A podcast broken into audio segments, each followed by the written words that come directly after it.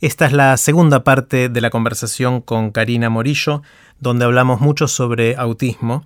Eh, en esta segunda parte hablamos en particular sobre la sociedad y el autismo, cómo la sociedad incluye o excluye a la gente que tiene autismo y fuimos en más detalle en su relación con su hijo Iván. Puse los links relevantes en aprenderdegrandes.com barra Karina con C.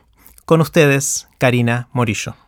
Cari, hasta ahora eh, mucho lo que me contaste está enfocado en, ayudar a los chicos que tienen autismo y que después crecen para ser adultos con eh, estando en algún lugar del espectro autista eh, y también de su entorno, de, su familia, de sus hermanos, de sus padres y de todo el, el ambiente profesional que los rodea para poder darle el apoyo. Hay otro aspecto que lo mencionaste un poquito al pasar cuando dijiste concientización, que tiene que ver con hablarle a la sociedad en general de cómo miramos justamente eh, a, los chicos más allá de su autismo, digamos. y, obviamente tu charla en TEDx Río de la Plata, que, también está en TED.com, está muy enfocada en, en eso Contame un poquito más de eso, de cómo es el tema social en general de ayudar a que esta, la gente que, tiene autismo pueda vivir eh, una vida lo más plena posible. ¿Cómo, cómo es?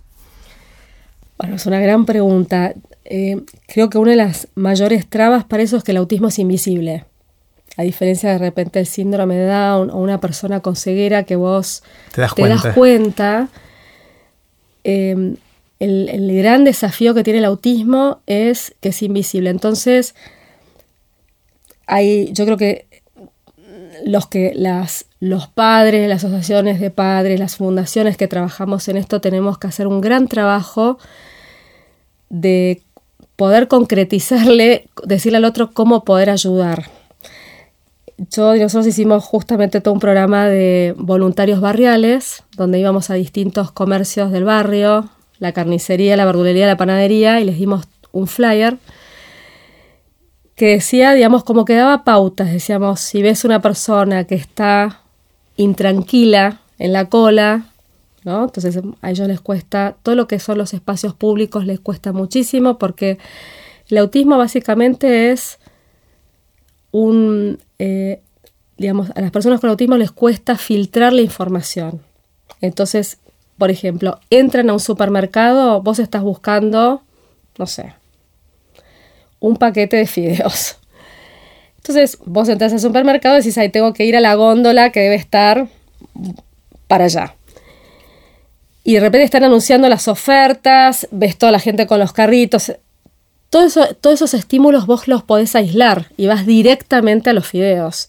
Una persona con autismo recibe toda esa información, la oferta que están anunciando, la, no sé, el bebé que está llorando en el carrito con la mamá, el que justo se cruzó con tu carrito, toda esa información está como en el mismo, al mismo nivel. Mm. Entonces, todos estos lugares que son nuevos, donde ellos no saben cómo va a ser, son los lugares donde les genera mayor ansiedad donde aparecen todas estas, a veces estos aleteos o estas conductas repetitivas, em, esta mayor, digamos, mayor nerviosismo.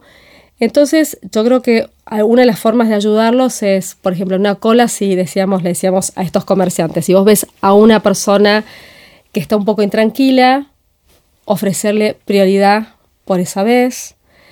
Em, también, por ejemplo, muchos en los cumpleaños, hay muchos chicos que están en, incluidos en la escuela y mm, a veces los padres, los otros compañeros no saben qué hacer, si lo invito o no le invito al cumpleaños, porque de repente el momento de la torta o el momento de los globos los estresa muchísimo.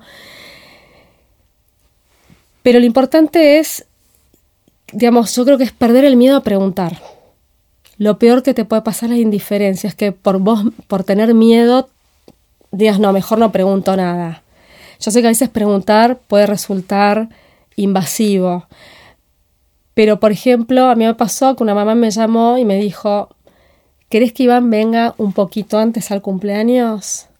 Porque yo sé que tiene autismo, ¿querés que venga antes al cumpleaños? Porque así él puede estar más tranquilo y vos después ves. Me parecía buenísima la idea. Entonces yo llegué antes, Iván fue parte, no me sentí excluida, y creo que todos estos son como gestos así de, de animarnos como adultos a hacer la pregunta. por más incómoda que sea, hacerla, no quedarnos con, la duda. Y estar disponibles para el otro desde lugares simples, ¿no? Em, que yo creo que pueden permitir que las personas con autismo sean parte. Y sobre todo sacarnos el mito que no quieren estar con otros. Eso es un mito. Es un mito. Ellos, digamos, como cualquier persona, necesitan ser parte, quieren ser parte. Lógicamente, como todos estos lugares nuevos les cuestan, muchas veces se aíslan porque es como demasiada información, pero no quiere decir que no quieren poder ir a un supermercado o Iván llega al supermer llega al super y parece que fuera Disney, se le ilumina la cara, le encanta. Pero nosotros tuvimos que vivir un montón de situaciones, desde berrinches, de tirarse al piso, revolcarse en el piso, eh, escapismo, me, mm. se me desapareció, salió corriendo, me llamaron del depósito, que estaba trepado una escalera, viví un montón de situaciones, pero dije, esto no me va a superar, él tiene que poder practicar la vida donde sucede, tenemos que seguir yendo. Claro. digamos, si yo ante esa situación decía, bueno, mejor no salimos, mm. nunca lo iba a aprender.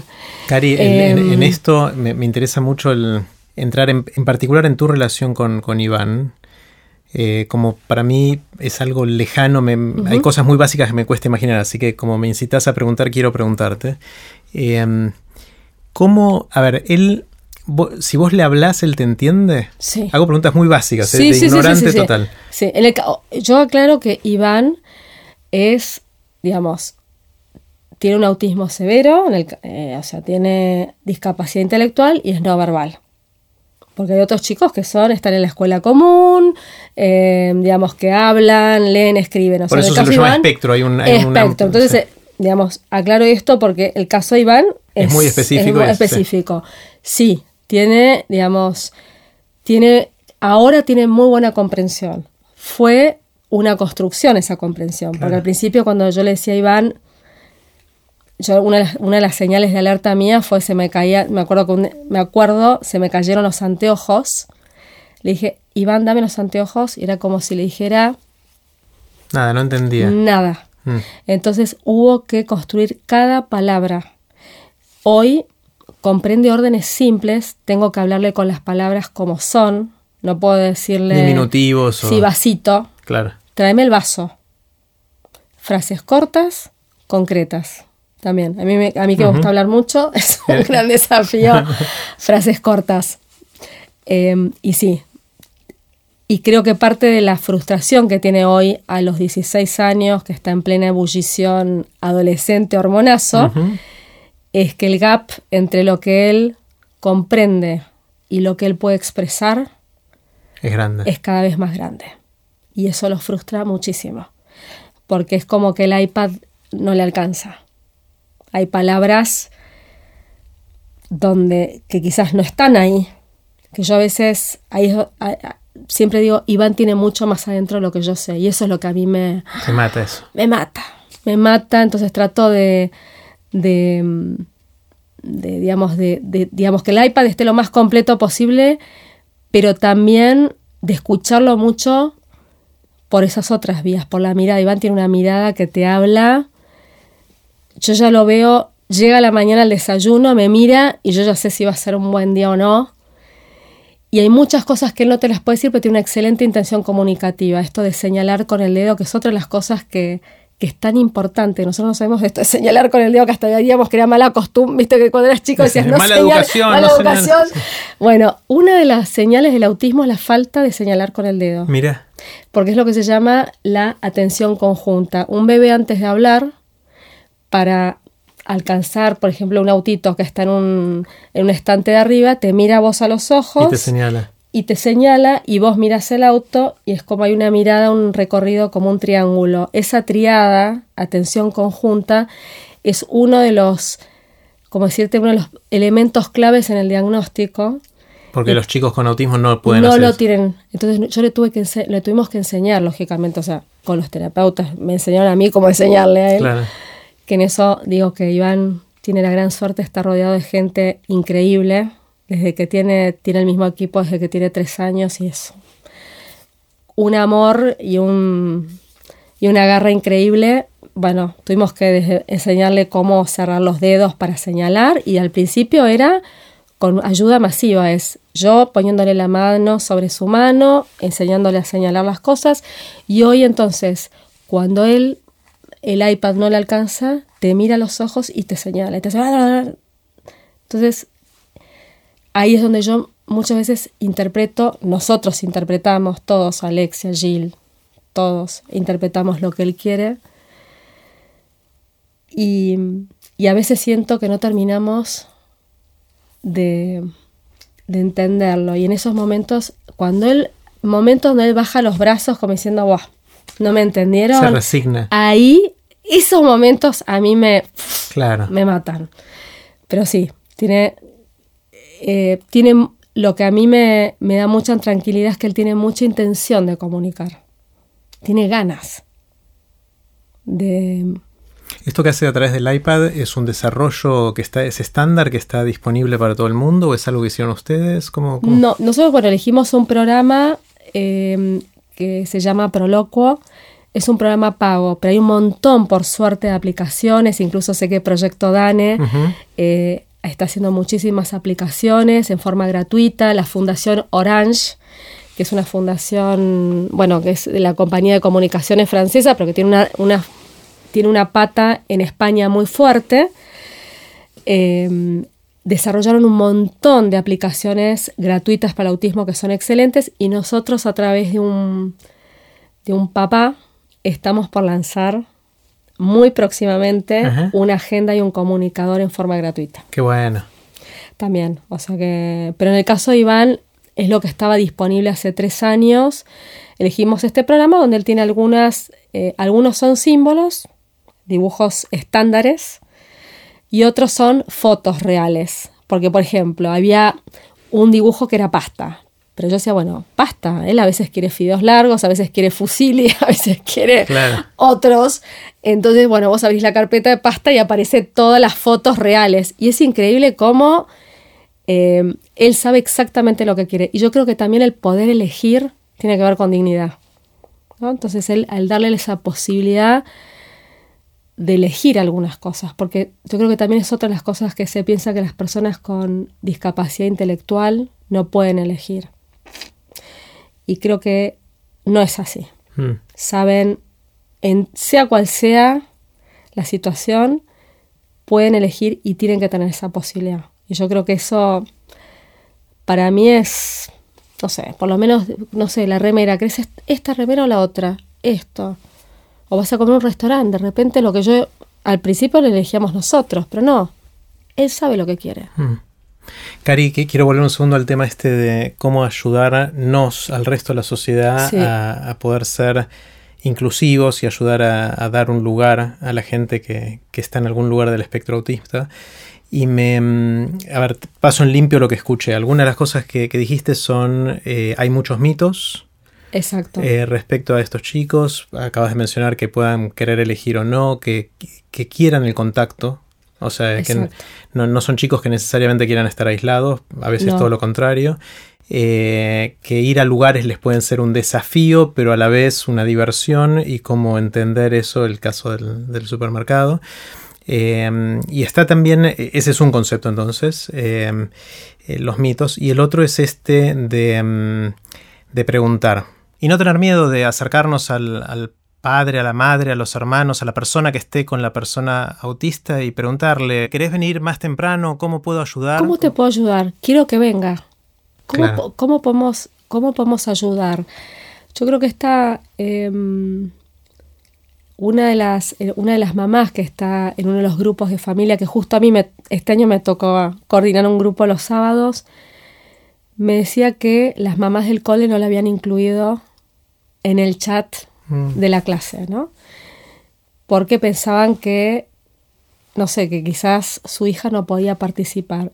Y eso le había dolido un montón. Claro, no lo hacen con mala intención, porque es más por ignorancia. Por... ignorancia o porque piensan, mira, si de repente ya no puede participar, entonces después le generamos más fruto.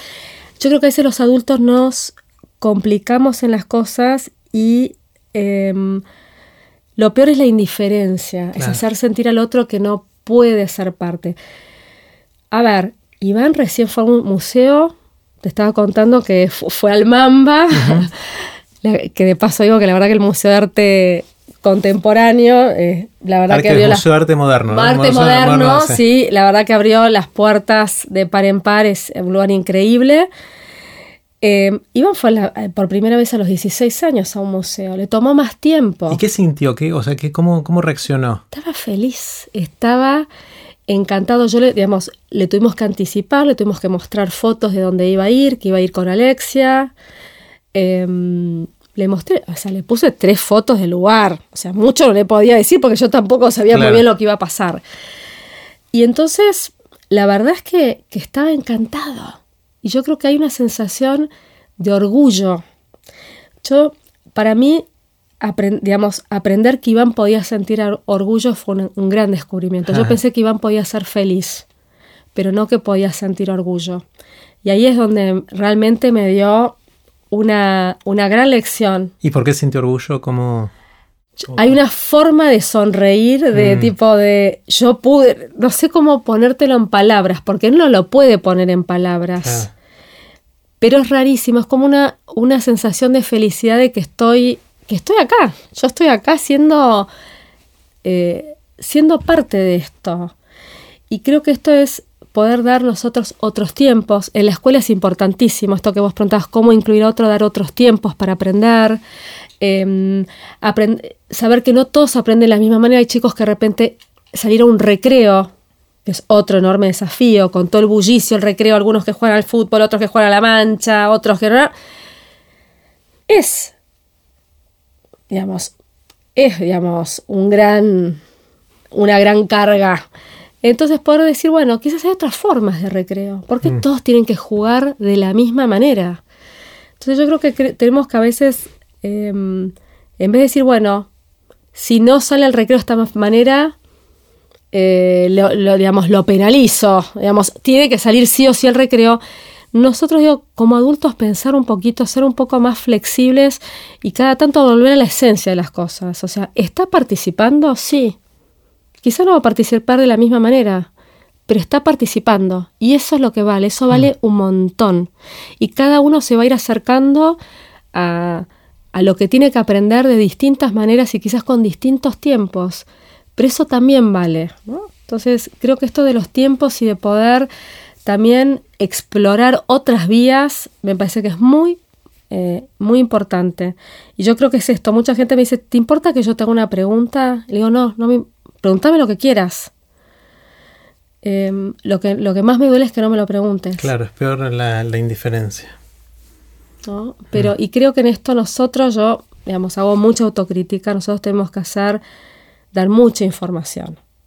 Porque como el autismo es muy variado, hay distintas formas de ayudar. Me contaba una, una amiga que fue a Disney y en Estados Unidos hicieron campañas muy fuertes con el Consejo Publicitario, las organizaciones, digamos, sociales de allá de autismo, con el Consejo Publicitario americano hicieron campañas muy fuertes. Eh, entonces, la gente está como muy, digamos, lo tiene en su radar. Entonces ella estaba me dijo, fue impresionante. Llegué a un restaurante de Disney, estaba lleno de gente. Me dice, salió la cajera de la cola y me dijo, venga por acá. Me dijo, lo cómo vio. Reconoció? ¿Cómo? El gesto, el aleteo, él se movió un poco raro, dijo, pero aparte no le, no le importó muy bien qué es lo que tenía. Claro, se dio cuenta que Vení, necesitaba... que necesitaba otro apoyo que está otro apoyo. Y el apoyo para una persona con autismo es otra persona. No es una rampa, no es un bastón, es mm. otro.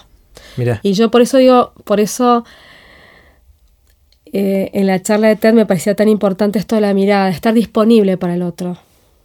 Y la forma de estar disponible para el otro es mirándolo. No importa lo que tiene. Es. Ahí le abrís, decís. ¿No? Yo estoy acá y la otra persona te va a decir cómo la vas a tener que, ayudar. Esto creo que es ese, ese diálogo que se da entre, nos, Mm. entre en cualquier situación. ¿no? Bueno, de, de- de todas las discapacidades o, o desafíos que Puede puede tener una persona en, O en la condiciones. o condiciones, nunca sé bien cuál es la Sí, palabra realidad, eh, políticamente dice correcta de co- decir. Se dice que es una condición. Lo que pasa es que en el caso de Iván, yo digo discapacidad porque tiene una discapacidad intelectual y, y aparte que todas las personas para acceder a sus eh, a los apoyos que necesitan, a los servicios, tienen que tramitar el certificado de discapacidad. Claro. Entonces, Es eso. Bueno, entonces de, de todas las discapacidades que, que puede haber, mentales, eh, motoras, eh, etcétera, el autismo es la que es más invisible, por lo que decías antes, y es la que requiere menos dispositivos para ayudar. Obviamente el iPad ayuda, pero es la mirada, es esto, es, es hacer Es que el la- otro. Es el otro, es que el otro esté eh, y te mire. Eh, entonces, tiene, creo que pues, pensando en la gente, como decís, la gente que tiene algún desafío motor, alguna discapacidad motora, y bueno, depende más de, de la, de la infraestructura Estructura, física exacto. eh, y de tener la tecnología, la silla o las muletas, o lo que haga falta en cada caso. En este caso es más eh, la gente que te rodea la que hace que puedas pasarla bien o no tanto, ¿no? totalmente. Es así. Lo- mira, mejor resumen. Mm. Que eso está, mm, por un lado, la hace especial a este tipo de condición, eh, pero también da esperanzas porque no requiere de demasiadas cosas, es más, eh, requiere que la gente se ponga las pilas y, y haga las cosas que tiene que hacer, ¿no? Eh, Exacto, y que es la información, que la información esté más disponible, que, mm, que esto sí, que podamos, yo creo que podamos reconocer que hay personas que viven diferente que nosotros. ¿No? Eh, Creo que a veces eh, estamos tan sumergidos en eh, la vida está yendo demasiado rápido y cada uno es como que vive en su micromundo y, y las cosas funcionan en mi vida así y para cualquier cosa. Lo mismo para, desgraciadamente en este país hay un 30% de personas que viven en situación de pobreza. Entonces el poder abrir la mirada y reconocer que hay personas que viven realidades muy diferentes a las tuyas.